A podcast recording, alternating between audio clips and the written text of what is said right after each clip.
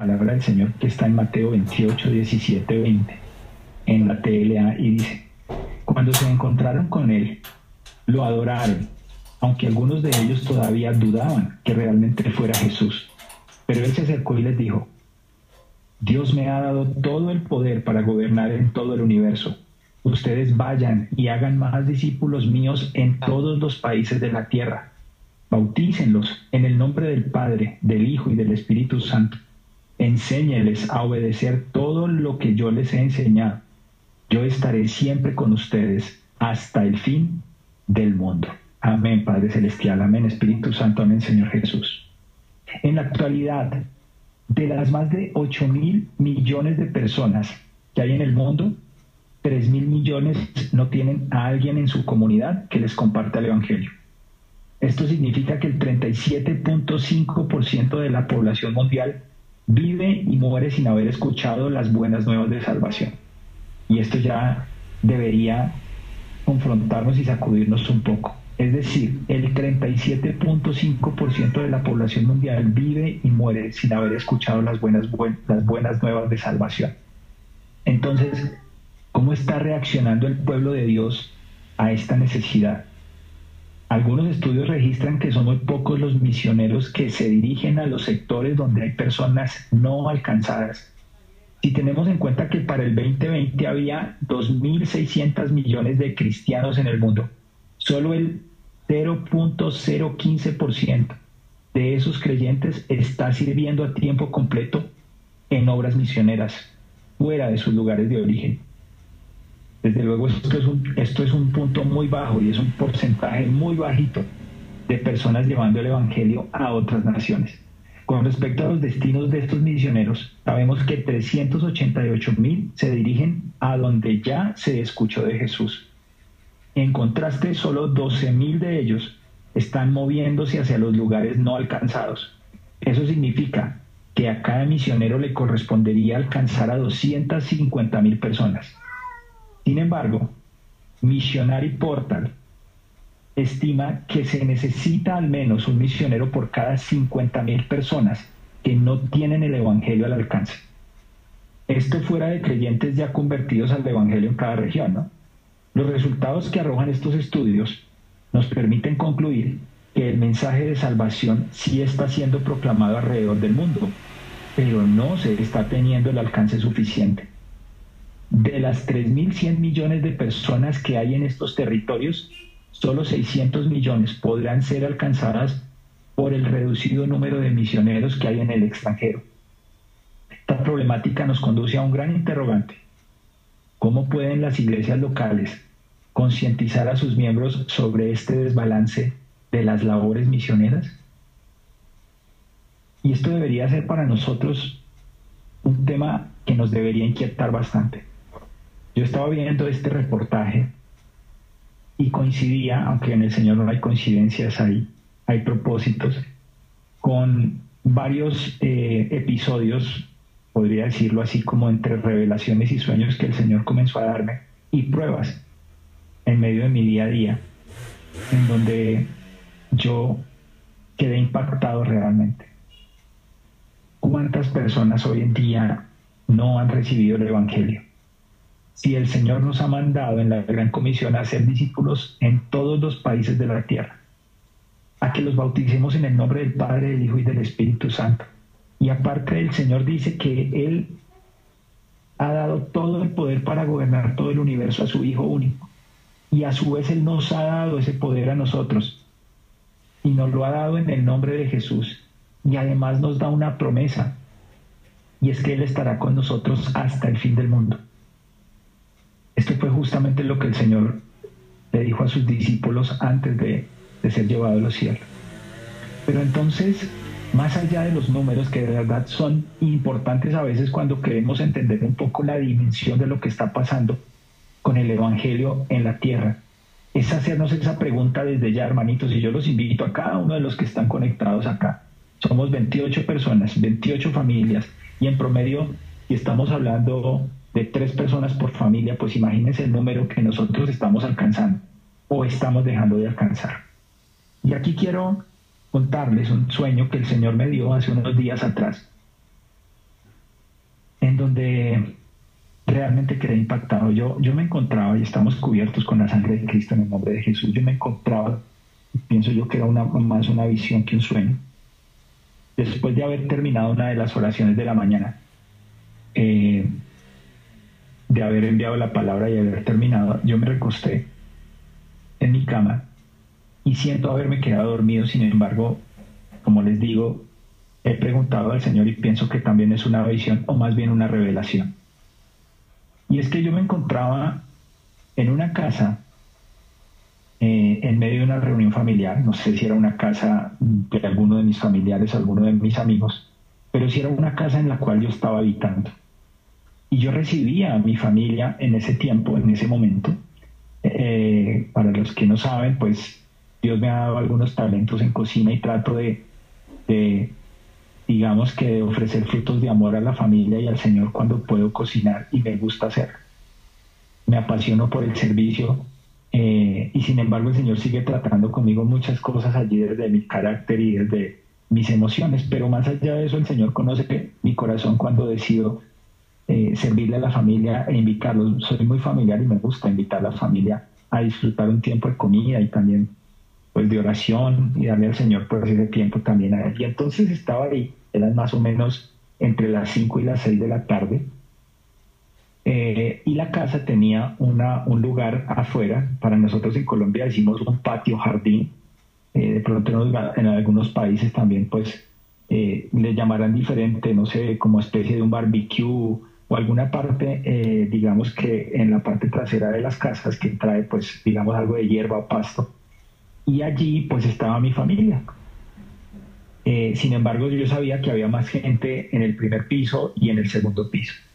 Y entonces, cuando yo, yo sentí que debía salir, mientras que la familia estaba hablando y, compartiendo, yo salí y miré al cielo y cuando levanté mi mirada al cielo, eh, ciertamente veía unas partes blancas y oscuras del cielo y comencé a ver una nube muy grande, muy negra, pero no entendía qué pasaba, sin, sin embargo mi corazón estaba se estaba agitando bastante y cuando comencé a mirar vi que muchas, muchas, muchas aves se movían al tiempo y cada vez llegaban más aves, pero eran unas aves negras que llegaban y se estaban consolidando y que se movían cada vez más sobre la tierra, es decir, yo los veía que, que seguían avanzando sobre la tierra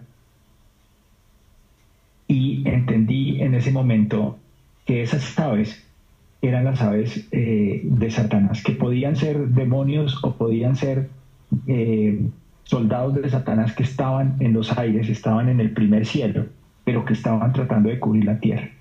Y entonces yo volteaba a mirar a mi familia y mi familia seguía hablando y a pesar de que estaban afuera también con la capacidad de ver hacia arriba, hacia el cielo, no podían ver o no lo veían. Y entonces, eh, en ese momento, comencé a llamar a alguien de mi familia con quien tengo total confianza en los temas del Señor y es una persona avisada, entendida en el Señor. De mi familia espiritual estoy hablando. Y entonces comencé a llamarla por su nombre, pero entonces esta persona no bajaba porque no, no estaba ahí cerca y yo, yo quería mostrarle eso a alguien, porque no sabía qué hacer, no sabía si teníamos que irnos o quedarnos. Y dentro de mí sentía espiritualmente mucha opresión, pero también sentía eh, paz en el hecho en que el Señor estaba conmigo y con nosotros. Entonces, ¿qué pasó? Que después cuando llegó mi familiar y se me acercó, yo le dije, mira, tú puedes ver lo que está sucediendo en el cielo, tú lo puedes ver. Y entonces ella también lo vio y dijo, sí, yo lo puedo ver, lo puedo ver, pero no me decía nada más y también sentí que me había tomado como del brazo y estábamos juntos como en el mismo sentido.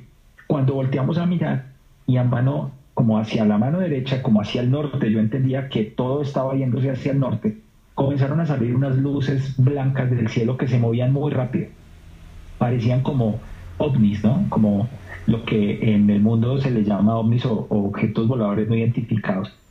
Pero eran blancos y se movían muy rápido, mucho más rápido que estas aves negras. Sin embargo, eran redondos y entonces habían grupos y unos salían de la tierra y subían muy rápido y se unían a esos grupos, pero estos se iban haciendo más grandes y se iban dispersando por todo el cielo. Y a mí eso me sorprendió sin embargo, en ese momento no entendía si eso que yo estaba viendo eran los ángeles del Señor o no, porque los veía redondos. Sin embargo, los veía muy rápido y yo sí le dije a mi familia, yo creo que esto es el ejército del Señor. Y seguía pensando en mi familia y en la familia que estaba también con nosotros, familia extendida, y seguían hablando y seguían común y corriente.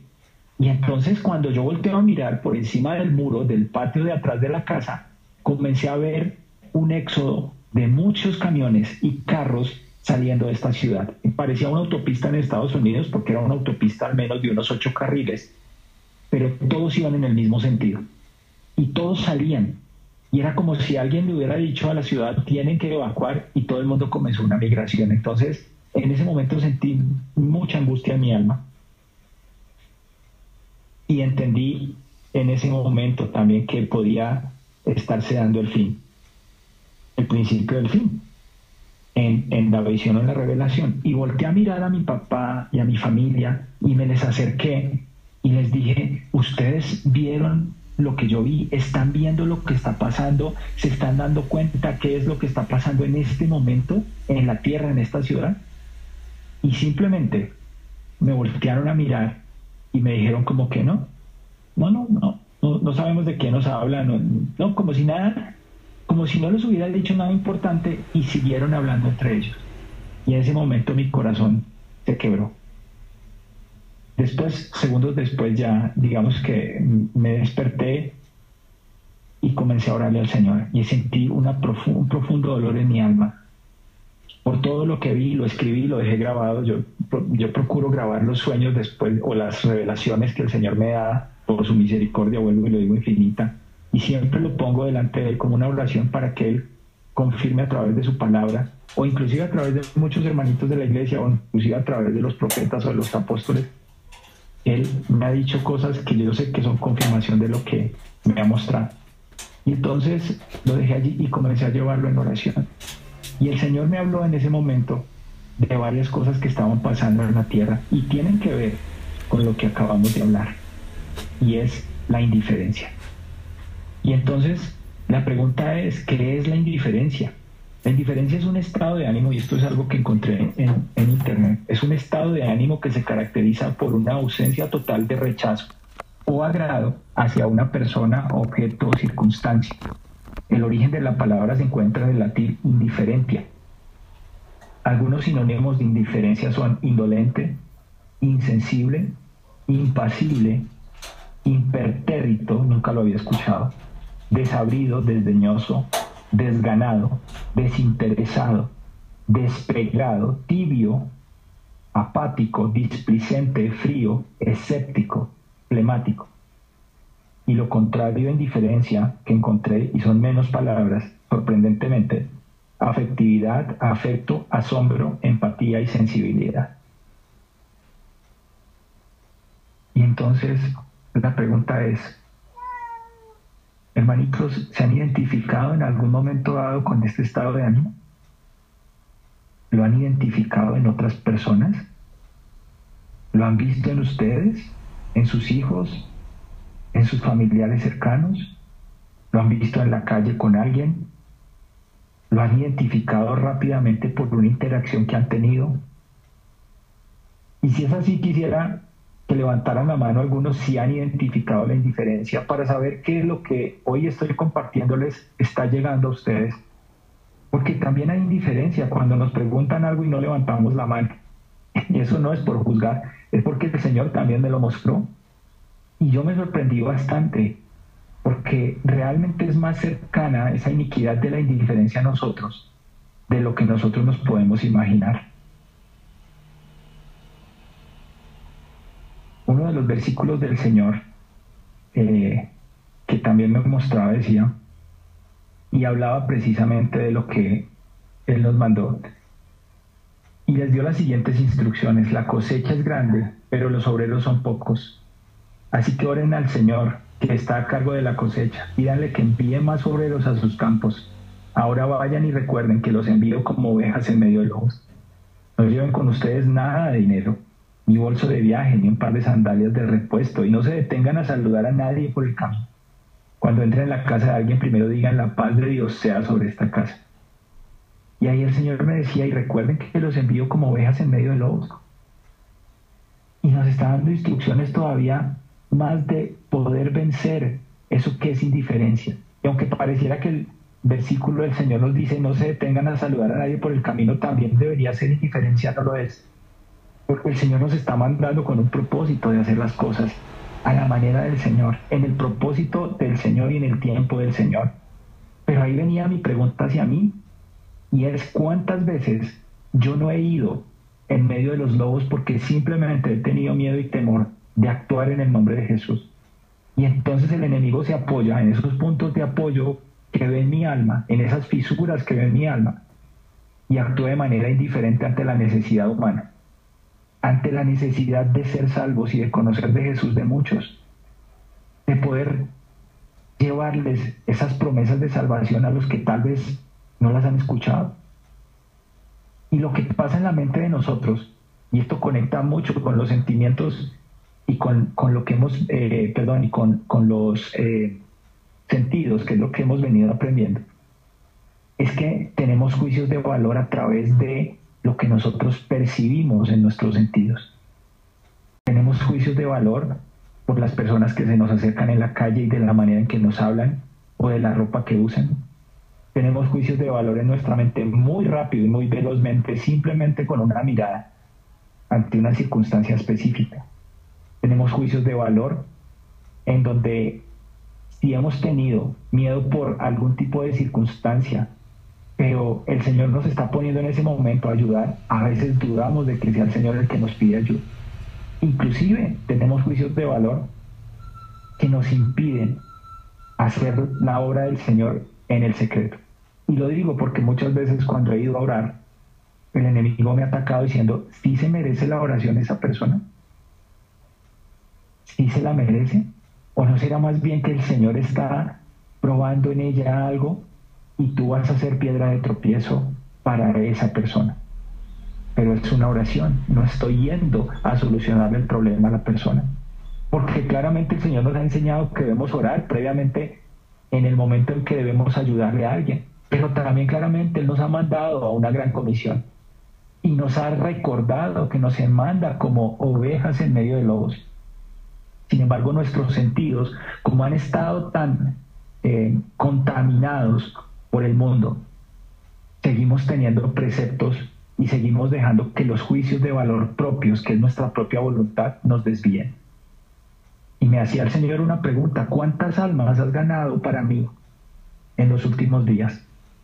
¿Cuántos enfermos has visitado de los que yo he puesto en tus oídos? Y ahí comienza a hablar de los sentidos, o de los cuales tú conoces y has visto y ni siquiera los has llevado en oración.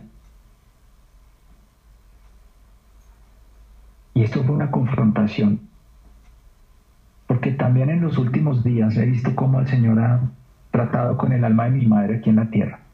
Nos ha dado una segunda oportunidad.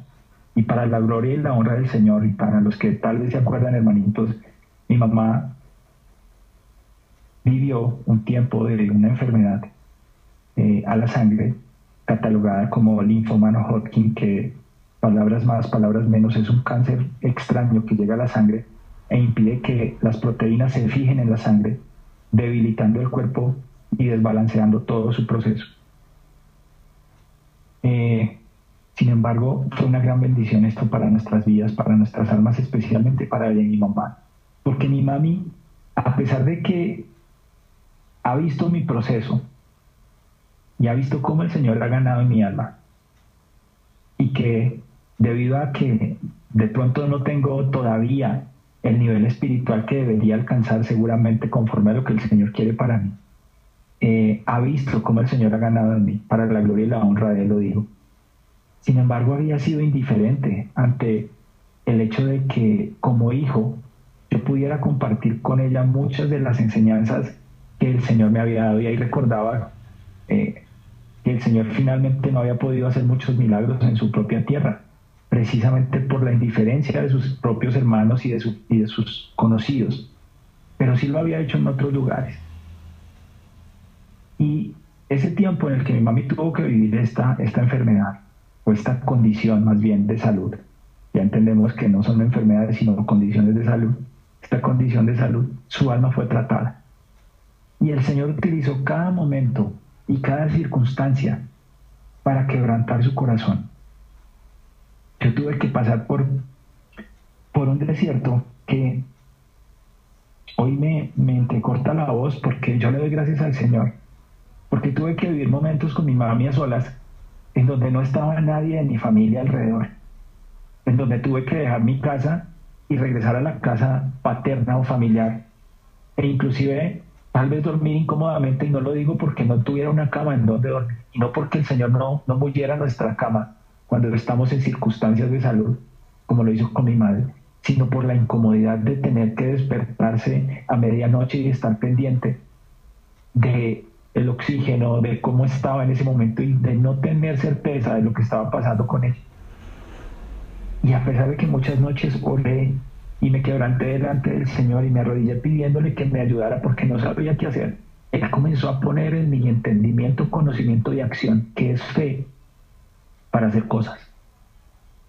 Es decir, comenzó a abrir mis sentidos a lo que estaba pasando y a dejar de ser indiferente a su voz en medio de la circunstancia. Muchas veces los desiertos se convierten en bendiciones o en maldiciones para nosotros dependiendo de la indiferencia que tengamos a la voz del Señor en el desierto. Se nos olvida que el Señor nos dice que está con nosotros todos los días de nuestra vida y que nos manda como, lo, como ovejas en medio de lobos. Pero es que las circunstancias y las pruebas son eso. Ahí están los lobos, ahí están las persecuciones y Él permite que eso pase para que nosotros podamos escuchar. Y entonces en este tiempo,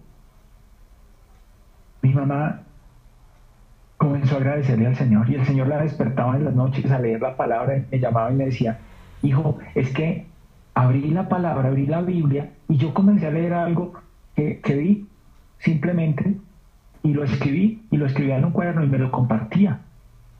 Y yo a veces me quedaba callado porque de verdad mis lágrimas querían salir en ese momento para darle la gloria al Señor.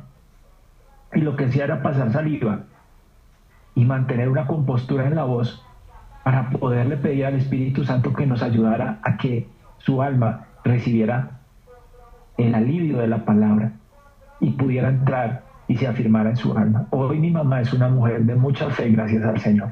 No digo que haya avanzado en muchas cosas, al igual que yo, pero su relación con Dios en este momento es muy, muy especial. El Señor ha ganado en su alma y ha sido testimonio para muchos y a todos les cuenta. Y yo decía que a veces me, me, me provocaba decirle, mami, ya le has contado el cuento a estas personas, no se lo cuentes más. Eso pensaba en mi corazón. Pero el Señor me callaba y me decía, déjala, porque está yendo precisamente a llevar el Evangelio. No está siendo indiferente a lo que yo he hecho en ella y está multiplicando el fruto de lo que yo le di. Y entonces después comenzó a pasar de que comenzó a decirme en medio de su proceso, y aún en los dolores que tenía y aún que no se podía mover muy bien, me decía, quiero visitar a tal persona que está enfermo. Y yo les confieso que no es fácil cuando nos dicen vamos a ir a visitar a un enfermo, porque realmente no sabemos cómo nos van a recibir. Y ese es el, y ese es el temor que tenemos muchas veces. Somos indiferentes a ese dolor. Y sin embargo le dije, bueno, madre, vamos. Y nos fuimos. Y la señora que nos recibió era una señora un poco menor que ella, también con un, con un dictamen de, cáncer. Una señora que, pues en su religión tradicional, nunca había tenido la oportunidad que alguien la visitara para que orara por ella. Y fue el Señor usándonos a nosotros. Y allí habían cuatro mujeres, parte de su familia, que también se dispusieron para poder tener un tiempo de oración.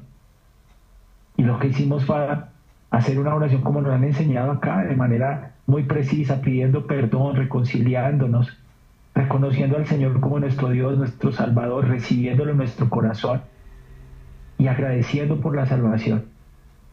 Esa familia ese día recibió la, la, la salvación, se convirtió al Señor. Y lo que hicimos fue entregarle al Señor la vida de esta señora. Esa señora posteriormente falleció y mi mami se encontraba precisamente ya en la clínica en cuidados intensivos y le entregaron la noticia de que había fallecido o se había ido al cielo la señora más bien. Pero lo más impresionante es que esta familia, días antes de que nosotros fuéramos a orar, estaban desesperados. No sabían qué hacer, si llevarla al médico, si no llevarla, estaban en medio de un caos. y mi mamá escuchó la voz del Señor, lo que ha puesto en su corazón para ir. Y a su vez me dijo que la llevara. Yo hubiera podido decir que no. Pero yo sabía que había un propósito del Señor allí y no fui indiferente.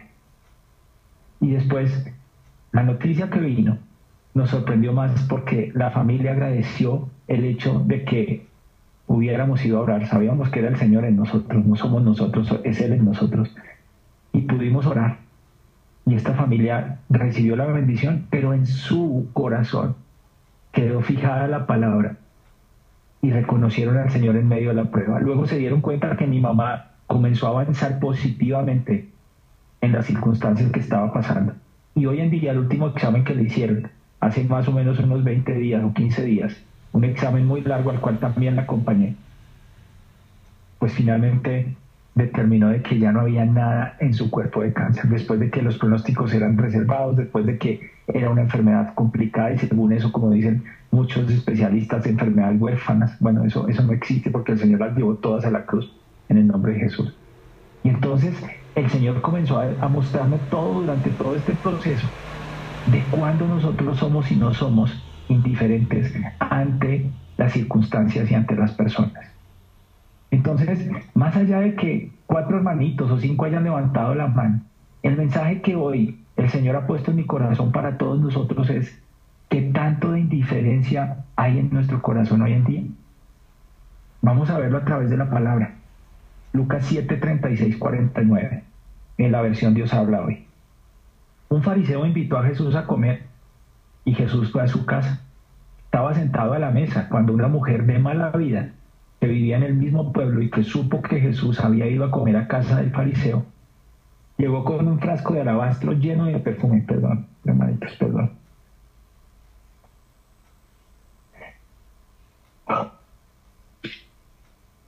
Llorando, se puso junto a los pies de Jesús y comenzó a bañarlos con lágrimas.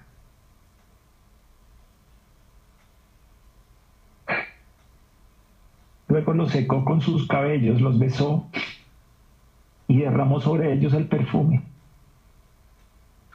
El fariseo que había invitado a Jesús al ver esto pensó, si este hombre fuera de veras un profeta se daría cuenta de qué clase de persona es esta que lo está tocando, una mujer de mala vida. Entonces el Señor, Señor Jesús, le dijo al fariseo, Simón, tengo algo que decirte. El fariseo contestó, dímelo, maestro. Jesús siguió, Dos hombres le debían dinero a un prestamista. Uno le debía 500 denarios y el otro 50. Y como no le podían pagar, el prestamista les perdonó la deuda a los dos. Ahora dime, ¿cuál de ellos le amará más? Simón le contestó, me parece que el hombre a quien más le perdonó. Jesús le dijo, tienes razón. Entonces mirando a la mujer, Jesús dijo a Simón, ¿ves esta mujer? Entre tu casa, entré a tu casa o entré en tu casa y no me diste agua para mis pies. En cambio esta mujer me ha bañado los pies con sus lágrimas y los ha secado con sus cabellos. No me saludaste con un beso, pero ella desde que entré no ha dejado de besarme los pies. No me pusiste un cuento en la cabeza, pero ella ha derramado perfume sobre mis pies. Por esto te digo que sus muchos pecados son perdonados, porque amó mucho. Pero la persona a quien poco se le perdona, poco amor muestra. Luego dijo a la mujer, tus pecados te son perdonados. Los otros invitados que estaban allí comenzaron a preguntarse, ¿quién es este que hasta perdona pecados? Pero Jesús añadió dirigiéndose a la mujer, por tu fe ha sido salvada, vete tranquila. Y esta, y esta palabra me quebranta. La gloria sea al Señor por todo. Porque muchas veces hemos tenido a Jesús en medio de nosotros y así nos hemos comportado.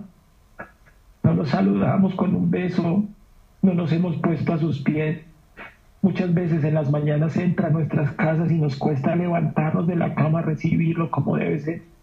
Y yo estoy de primeras diciendo esto porque me ha costado muchos días levantarme y ponerme a la presencia del Señor.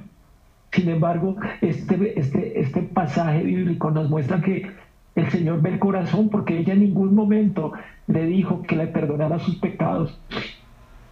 el Señor vio el corazón de ella y sus actitudes y vio lo que estaba poniendo delante de él y son sus lágrimas.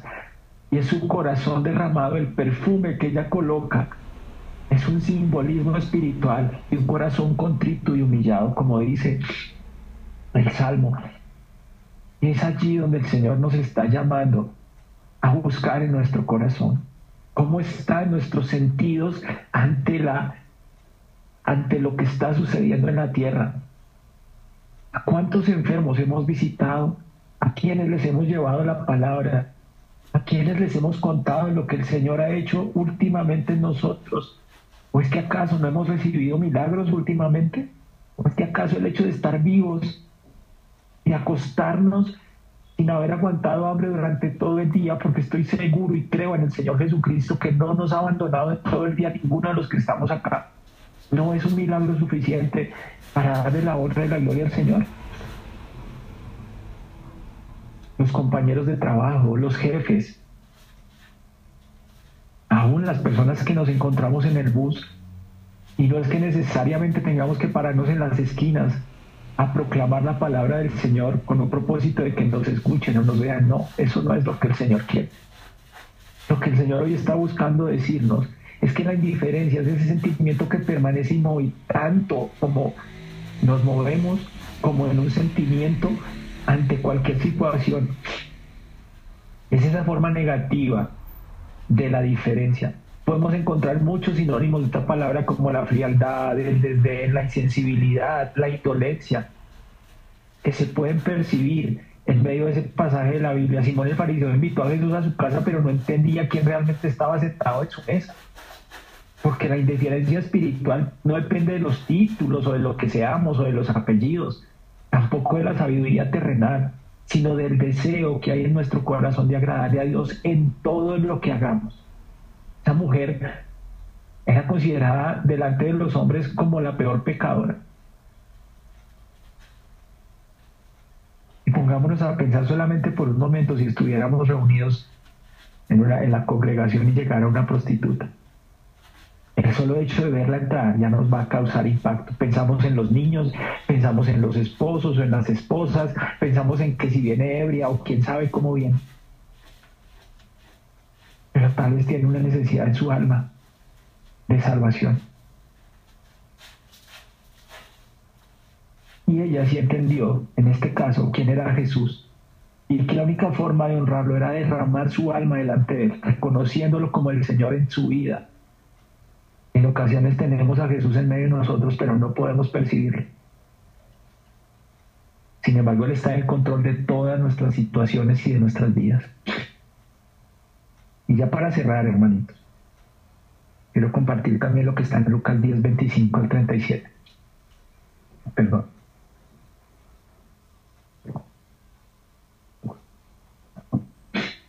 Un maestro de la ley fue a hablar con Jesús para ponerlo a prueba y le preguntó, Maestro, ¿qué debo hacer para alcanzar la vida eterna? Jesús le contestó, ¿qué está escrito en la ley? ¿Qué es lo que lees? El maestro de la ley le contestó, ama al Señor tu Dios con todo tu corazón, con toda tu alma, con todas tus fuerzas y con toda tu mente. Y ama a tu prójimo como a ti mismo. Jesús le dijo, has contestado bien. Si haces eso tendrás la vida. Pero el maestro de la ley, queriendo justificar su pregunta, dijo a Jesús, ¿y quién es mi prójimo?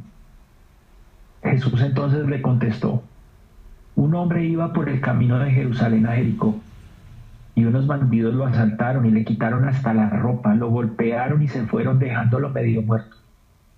Por casualidad un sacerdote pasaba por el mismo camino, pero al verlo dio un rodeo y siguió adelante. También un levita, que los levitas son los que sirven en la casa del Señor, llegó a aquel lugar y cuando lo vio dio un rodeo y siguió adelante. Pero un hombre de Samaria que viajaba por el mismo camino, al verlo sintió compasión. Se acercó a él, le curó las heridas con aceite y vino y le puso vendas. Luego lo subió en su propia cabalgadura y lo llevó a un alojamiento y lo cuidó. Al día siguiente, el samaritano sacó el equivalente al salario de dos días, se lo dio al dueño del alojamiento y le dijo, cuide a este hombre, Y si gasta usted algo más, yo se lo pagaré cuando vuelva. Pues bien, ¿cuál de estos tres te parece que hizo prójimo, que se hizo prójimo del hombre asaltado por los bandidos? El maestro de la ley le contestó, el que tuvo compasión de él. Jesús le dijo, pues ve y haz tú lo mismo. Y el Señor aquí muestra claramente que el hombre que fue golpeado es el Señor Jesús. Porque así mismo fue enviado el Señor Jesús a la tierra como un cordero en medio de lobos. Pero también nos muestra cómo el mundo y cómo las personas que estuvieron con él y aún los que hoy escuchamos de él somos indiferentes a eso precisamente que él tuvo que vivir. Pero sin embargo, este hombre que era judío fue auxiliado por un samaritano. Y recordemos que entre samaritanos y judíos no había una relación cordial.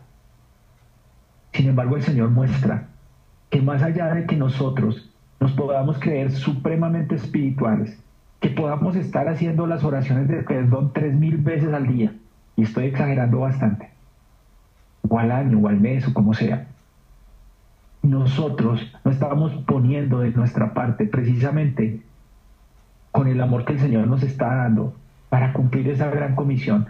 Estamos siendo como el sacerdote que pasó, lo miró y siguió adelante.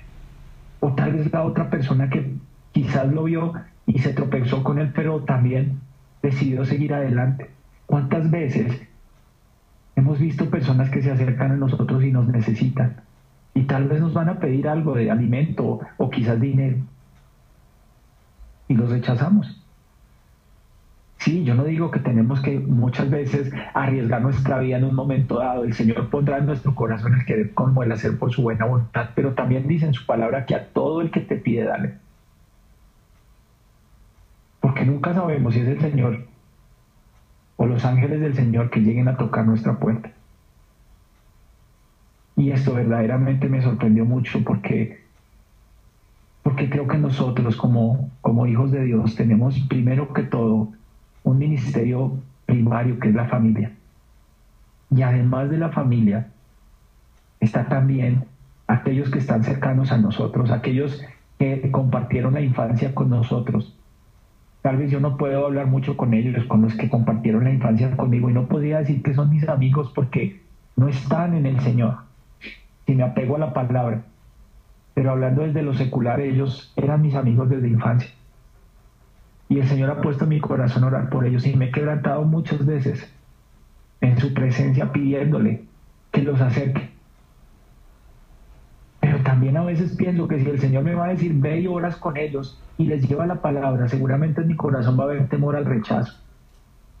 Pero le pido a Dios que me dé la valentía suficiente porque no quiero que mañana cuando yo esté en el cielo el Señor me diga, ¿qué pasó con ellos?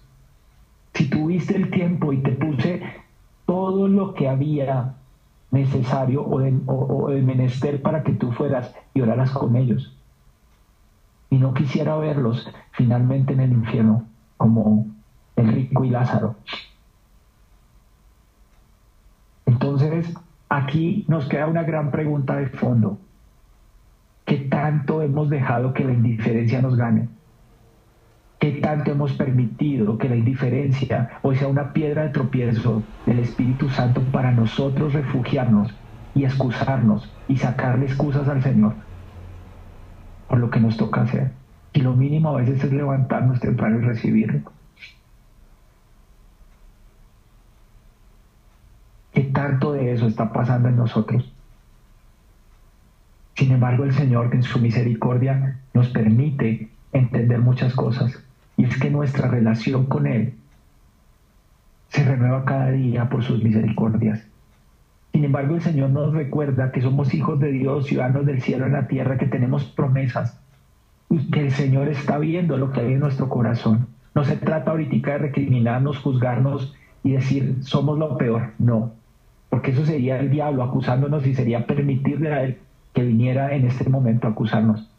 a reprender al diablo, en eso no es.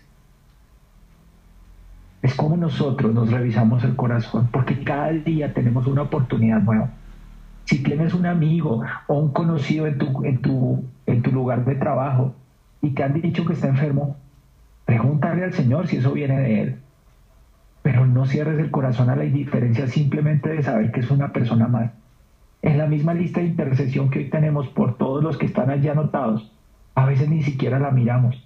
O es un mensaje que el Señor nos manda a través de cualquier persona que lo usa aquí en el concilio, a veces tampoco lo vemos. Hemos sido indiferentes quizás a la necesidad que han tenido nuestros hermanos en otros países, en Perú o en Colombia. Y tal vez no tenemos el dinero en ese momento para poderlos bendecir, pero un mensaje puede ser mucho más que una moneda o que un billete para esa persona que está anhelando en ese momento una compañía, una bendición, un mensaje, un saludo. Entonces, hermanitos, yo poniéndome de primero delante del Señor, quiero pedirle perdón